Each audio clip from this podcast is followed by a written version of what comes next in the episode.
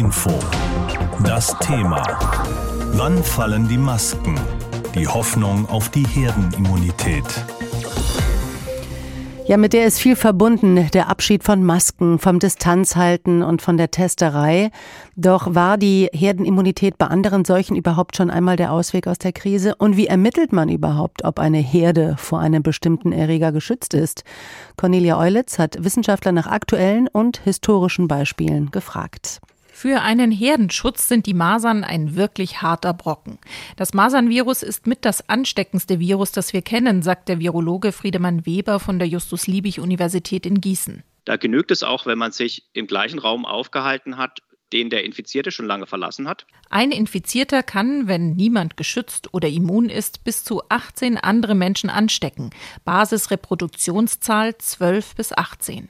Und je höher die Basisreproduktionszahl ist, je ansteckender ein Virus ist, desto größer muss auch der Herdenschutz sein, also der Prozentsatz an Menschen, bei denen das Virus nichts ausrichten kann. Beim Masern braucht man über 95 Prozent Immune für eine Herdenimmunität. Das ist sehr hart zu erreichen und zum Beispiel in Deutschland kommen wir leider nicht auf die erforderlichen Impfquoten bei den Masern. Professor Friedemann Weber kommt beim Aufzählen der ansteckenden Viren aber relativ schnell zur Delta-Variante.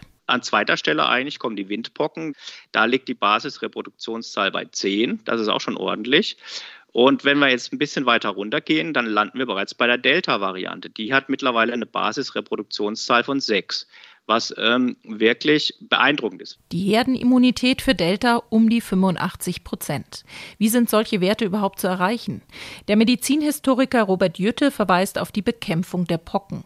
Über 100 Jahre hat man versucht, die Pocken in Europa einzugrenzen. Den Durchbruch brachte dann allerdings eine weltweite Pockenimpfkampagne in den 70er Jahren. Insgesamt wird man sagen müssen, dass also die Pockenschutzimpfung mit dazu beigetragen hat oder entscheidend dazu beigetragen hat, dass wir seit 1980 ähm, nach der Deklaration der Weltgesundheitsorganisation äh, pockenfrei sind. Und das haben wir für keine andere Krankheit äh, geschafft. Hier wurde nicht nur eine Herdenimmunität erreicht, die Krankheit wurde ausgerottet. Bei Polio, also der Kinderlähmung, ist man zumindest auf dem Weg dahin. Bei Pocken und Polio ist der Mensch aber auch der einzige Wirt, sagt Friedemann Weber. Anders ist es bei sogenannten Zoonosen, die immer wieder aus dem Tierreich auf uns überspringen oder dort ein Reservoir haben. Die wird man nicht schaffen, durch Impfkampagnen alleine auszurotten. Auch das Influenza-Virus, das für die spanische Grippe verantwortlich war und Millionen Menschen das Leben gekostet hat, war genauso wie SARS-CoV-2 eine Zoonose. Und sie ist auch nicht einfach verschwunden, sagt Weber. Heutige Grippestämme sind zum großen Teil Abkömmlinge der spanischen Grippe, das könne man heute noch an den Virussequenzen sehen. Professor Robert Jütte hat die Geschichte der Seuchen eingehend wissenschaftlich studiert und er zieht seine Schlüsse für die Gegenwart. Wir lernen daraus, dass also ähm, eine Herdenimmunität durch Impfung nur ganz schwer zu erreichen ist. Da müssen sehr viele Faktoren zusammenkommen wir können es anstreben, wir sollten es auch und alles, was über 50 Prozent ist und 60 Prozent ist sehr gut.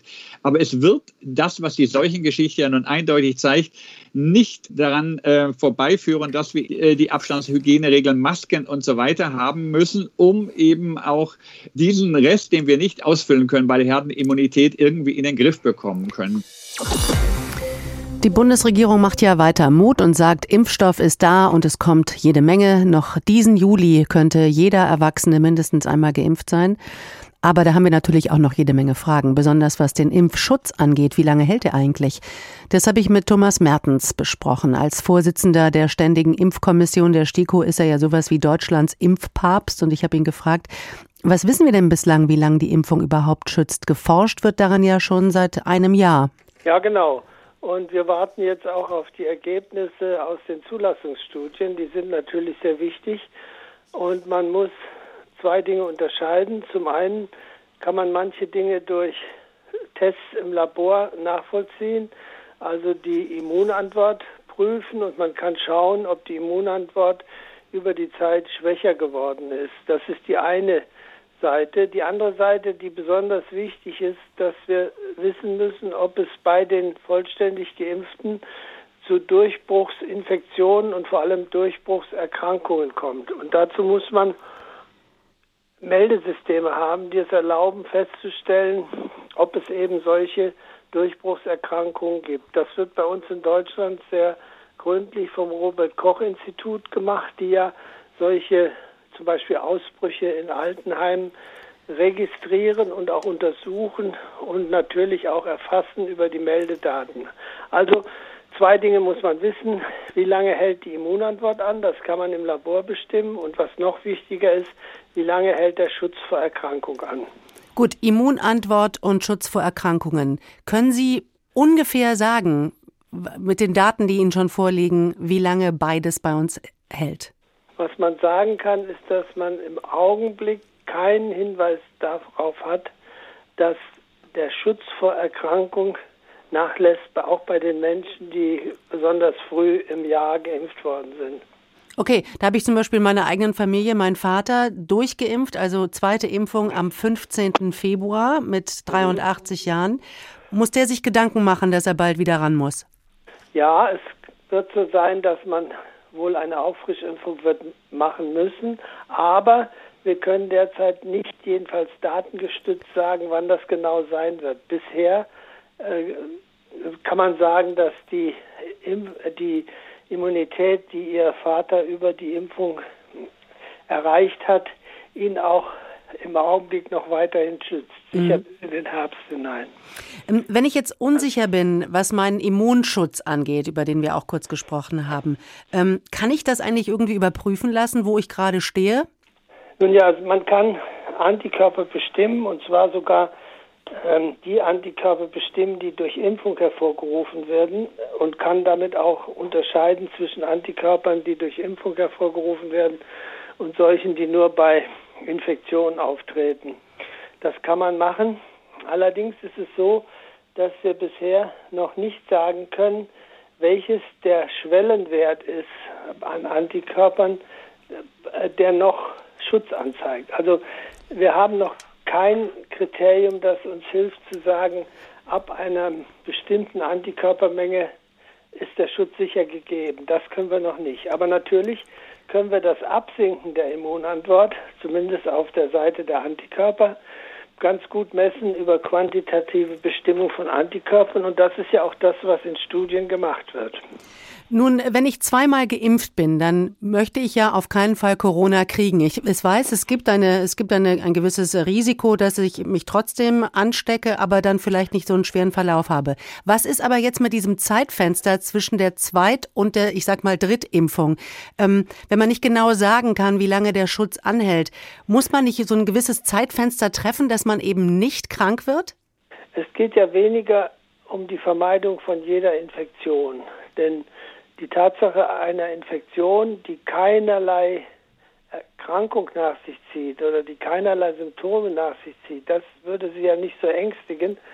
Im Gegenteil könnte man argumentieren, dass diese Infektion ja auch die Immunität wieder verstärkt, wieder boostert. Das ist also zunächst müssen wir hier dringend unterscheiden zwischen Infektion und Erkrankung.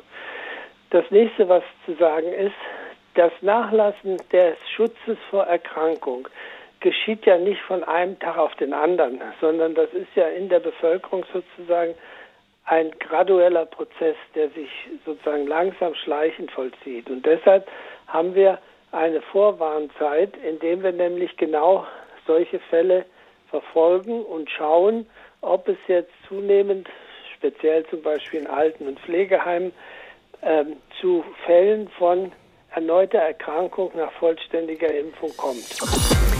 Ende des Sommers, das ist ja kalendarisch der 21. September und übrigens zufällig vielleicht fünf Tage vor der Bundestagswahl. Inzwischen hat Bundesgesundheitsminister Jens Spahn sogar noch einen draufgelegt. Bereits bis Ende Juli könnte es schon soweit sein mit dem Impfangebot für alle, die möchten. Aber kann die Realität in den hessischen Impfzentren tatsächlich mit diesem Versprechen Schritt halten? Tobias Lübben hat sich umgehört. Das Rhein-Main-Kongress-Zentrum in Wiesbaden. Eine riesige Veranstaltungshalle, im Moment das Impfzentrum der Landeshauptstadt. Über 100.000 Menschen haben hier schon die Spritze bekommen, die vor Covid schützen soll. Vor allem ältere Menschen, denn die waren beim Impfen zuerst dran und bei denen ist die Impfbereitschaft besonders hoch. 83 Prozent der Menschen über 60 in Hessen haben sich bisher impfen lassen und die Quote steigt noch, denn auch in dieser Altersgruppe sind die Impfungen noch nicht abgeschlossen. Etwas geringer scheinen Impfbereitschaft und Disziplin bei den Jüngeren zu sein, sagt Mark Dirov, der Leiter des Wiesbadener Impfzentrums. Jedenfalls schwänzen so einige ihren Impftermin, vor allem die Zweitimpfung, sagt er. Es gibt sicherlich auch Menschen, die das Risiko tragen, mit einer Erstimpfung gesättigt zu sein oder aber auch vorziehen, in Urlaub zu gehen mit einer Erstimpfung und dann die Zweitimpfung hinten anstellen. Das sei unklug, denn gerade vor der Delta-Variante, die sich auch in Hessen immer weiter ausbreitet, schütze die vollständige Impfung deutlich besser. Fast 40 Prozent der Menschen ließen ihren Zweitimpfungstermin platzen, sagt Dirov, und ähnliches hört man aus anderen Impfzentren. Zwar sei es immer noch möglich, die verschmähten Impfdosen anderen zu geben, aber manchmal sei das gar nicht so einfach, sagt der Wiesbadener Hausarzt Christian Sommerbrot. Wir hatten am Anfang Wartelisten, die wir dann abtelefoniert haben. Mittlerweile ist es so, das äh, geht viel schneller, dass wir dann unten auf die Straße gehen, äh, vor die Praxis und Passanten ansprechen. Dann heißt es, Impfstoff sucht Impfwilligen. Das war lange Zeit umgekehrt. Und der Impfstoffnachschub wird eher noch größer. Zuletzt kamen große Lieferungen der Vektorimpfstoffe von AstraZeneca sowie Johnson Johnson. Die hessischen Impfzentren nutzen sie für Sonderimpfaktionen. Teilweise müssen sich die Impfwilligen nicht einmal vorher anmelden. Bei Impfwunsch einfach ins Impfzentrum, etwas Papierkram, Ärmel hoch, fertig. Bei den ersten Impfzentren ist sogar schon das Ende der Warteliste absehbar. Das heißt, dort können bald gar keine Termine an Impfwillige mehr vergeben werden, weil keine mehr registriert sind. Die Prognose der Bundesregierung, bis Ende Juli, Anfang August allen, die wollen, ein Impfangebot zu machen, dürfte sich also in den meisten Landkreisen und kreisfreien Städten in Hessen einhalten lassen. Was aber auch daran liegt, dass gerade manche Jüngere nicht mehr den großen Drang zur Spritze verspüren. Hessens Gesundheitsminister Kai Klose von den Grünen appelliert. Deshalb ist es ganz wichtig, dass wir jetzt auch alle dranbleiben und nicht denken, naja, die Inzidenzen sind niedrig, jetzt ist es nicht mehr so wichtig. Das ist für den Gemeinschaftsschutz verdammt wichtig. Laut Bundesregierung reicht der Impfstoff sogar dann, wenn sich knapp 90 Prozent aller Erwachsenen noch in diesem Sommer ihre Erstimpfung geben lassen wollen. Um dieses Versprechen dem Realitätstest zu unterziehen, müssten allerdings noch mehr Menschen auch ihre Impftermine einhalten.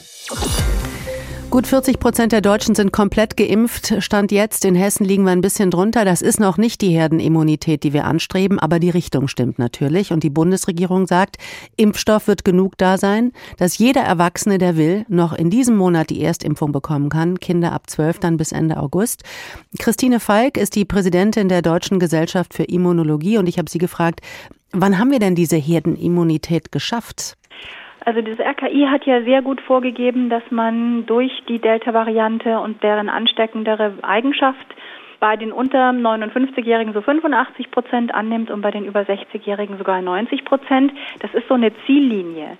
Das ist natürlich klar, dass das extrem schwierig zu erreichen sein wird. Und die Frage ist, was bedeutet das für den Einzelnen? Und da muss man ganz ehrlich sagen, wenn wir so hohe Impfquoten brauchen, damit quasi die Gesellschaft, also die Gemeinschaft geschützt wird, dann ist es einfach so, dass der beste individuelle Schutz, den man sich antun kann, ist, sich höchstpersönlich impfen zu mhm. lassen. Also Delta sorgt dafür, dass wir diese Prozentzahlen nach oben schrauben müssen. Es gibt einen ganz klaren Zusammenhang zwischen der Impfquote, die man erreichen muss und diesem ähm, gemeinsamen Schutz sozusagen und der Ansteckungseigenschaft. Und dadurch, dass Delta erwiesenermaßen viel ansteckender ist, und zwar messbar ansteckender, muss man auch mit dieser Hürde höher gehen, weil man einfach davon ausgehen kann, dass dieses Virus jedes, jede Möglichkeit nutzen wird, sich auszubreiten und, und in diesem um diesem entgegenzuwirken, muss man dann höhere Impfquoten ins Auge fassen. Also 85 Prozent wären gut, 90 plus wären wesentlich besser. Ist das denn überhaupt zu schaffen? Also ich glaube, dass wenn man das versucht als Prozent Ziel zu definieren, dann ist das eine gute Richtung, die man vorgibt. Aber das hängt natürlich wirklich jetzt bei diesen hohen Quoten von der individuellen Bereitschaft ab, die Angebote, die gemacht werden und da sind, auch anzunehmen. Insofern ist es wirklich die Entscheidung des Einzelnen. Jeder kann für sich selber entscheiden, ob er darauf hoffen möchte, dass die anderen so schlau sind, sich impfen zu lassen, oder ob man nicht selber so schlau ist und sich höchstpersönlich impft. Denn dann muss man sich nicht auf die anderen verlassen. Und genau das würde ich empfehlen. Jeder sollte bitte ein Impfangebot annehmen. Aber es gibt ja auch genug Menschen in unserer Gesellschaft, die genau das nicht individuell für sich entscheiden können, äh, sprich die Kinder. Für äh, kleine Kinder gibt es keine Impfung und für ältere Kinder gibt es ja von der STIKO eigentlich auch keine Impfempfehlung.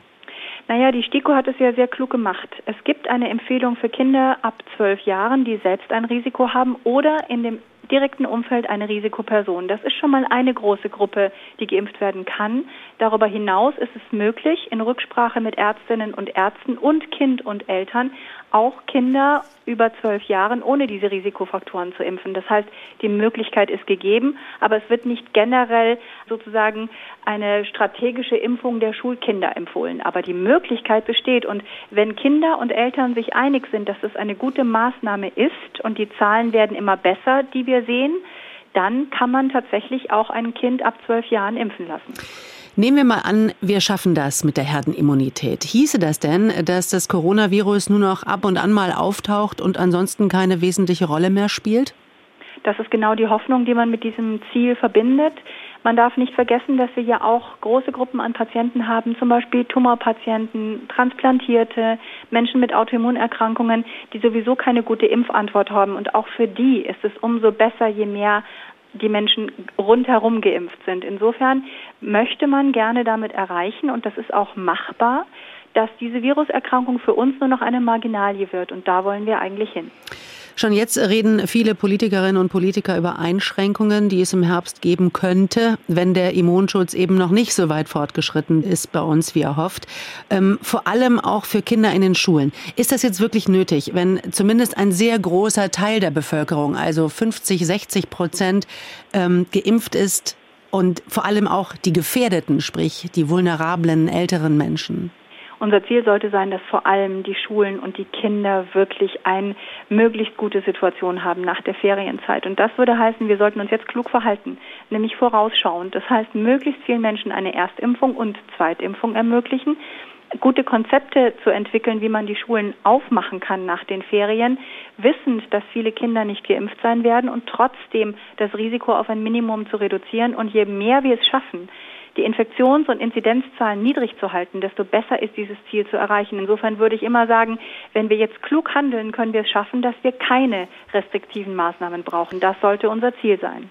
Ähm, Frau Falk, auch wenn die Herdenimmunität nicht so schnell erreicht wird bei uns, äh, wann können wir aus Ihrer Sicht als Immunologin zum normalen Leben zurückkehren, also auch ohne Herdenimmunität? Ich denke, dass wir auf diesem Weg, den wir uns jetzt begeben in den Winter und in das nächste Jahr hinein, auf die eine oder andere Weise, ob wir wollen oder nicht, so eine Art Herdenimmunität bekommen. Denn die einen werden geimpft sein und die nicht geimpften Personen werden sich möglicherweise anstecken, weil wir dann nicht verhindern, dass das Virus weiter zirkuliert.